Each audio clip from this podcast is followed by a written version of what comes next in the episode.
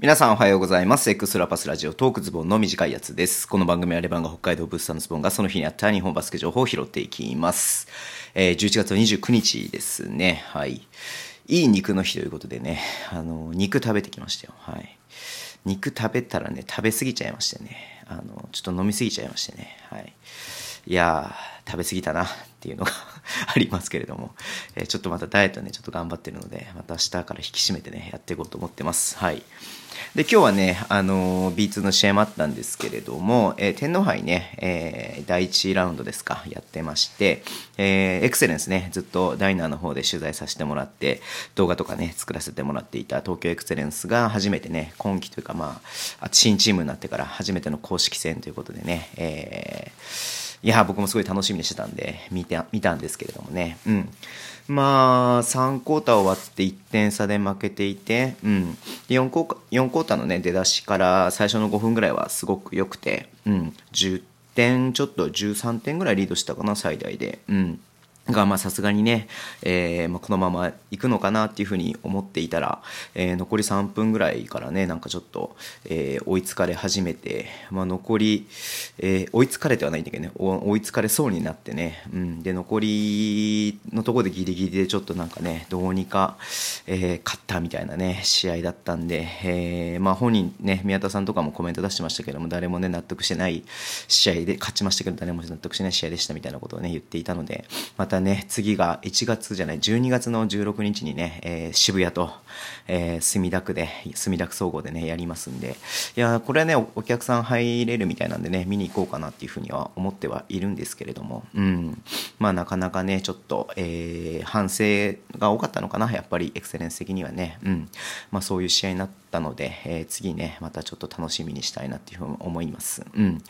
いやー、なんだろうね、やっぱディフェンスの部分でやっぱ結構簡単にやられちゃってる部分がね、目立ったりとかして、まあ、日立金属さんのね、結構、ショット確率もよくね、決まっちゃっていてみましたし、えー、結構簡単にね、なんかワンワンっていうか、なんか1対1の部分でね、簡単にやられてしまったりとかする部分も目立ったのでね、うん、まあ、頑張ってほしいなっていうふうに思ってます。またぜひね、次は、えー、渋谷との試合なので、ぜひ皆さんもね、注目して見ていただければなっていうふうに思っています。はい。まあ、宮本、宮本くんもね、あの、なんかプッシュしてますし、小倉選手って言ってね、あの白鵬大でベイちゃん川辺選手とね、一緒にやってた、えー、選手がいるんですけども、まあ、彼の動きとかも、すごい今日良かったので、うん、またね、ぜひ、あの小倉選手にも注目してほしいし、まあ、エクセレンス全体にも注目してほしいんですけれども、はい。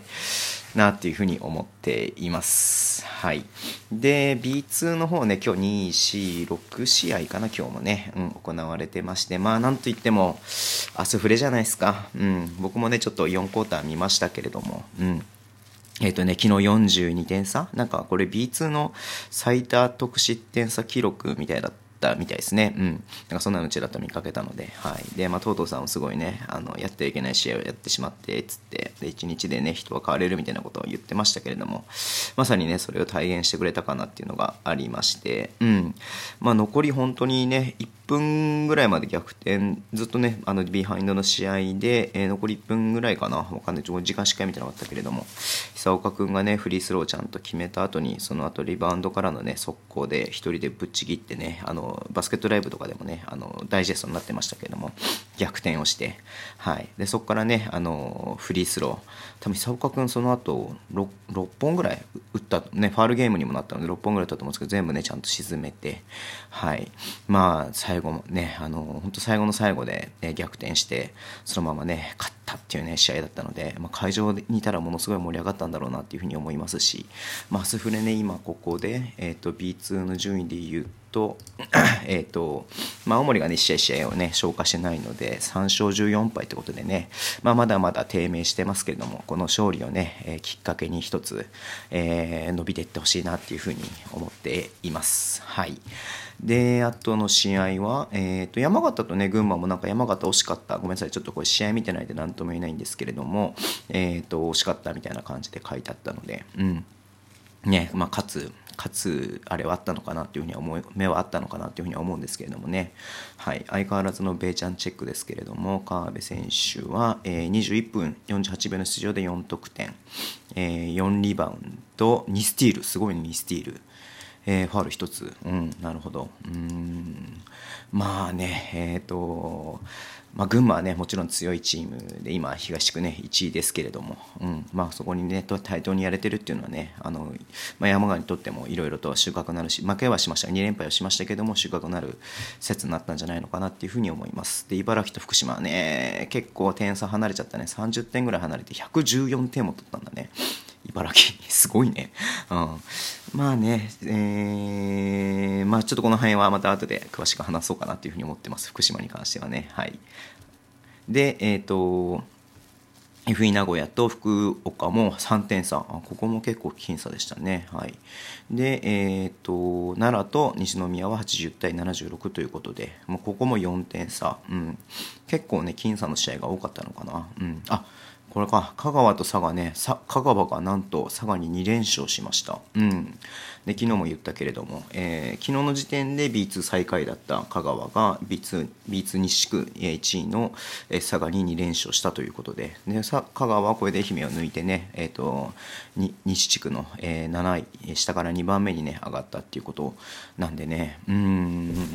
なんだろうな、えー、ちょっとこれ、ちょっと試合展開見てね、なんとも言えないんですけれども、ね、この試合まで93.78は結構話してるからね、うん。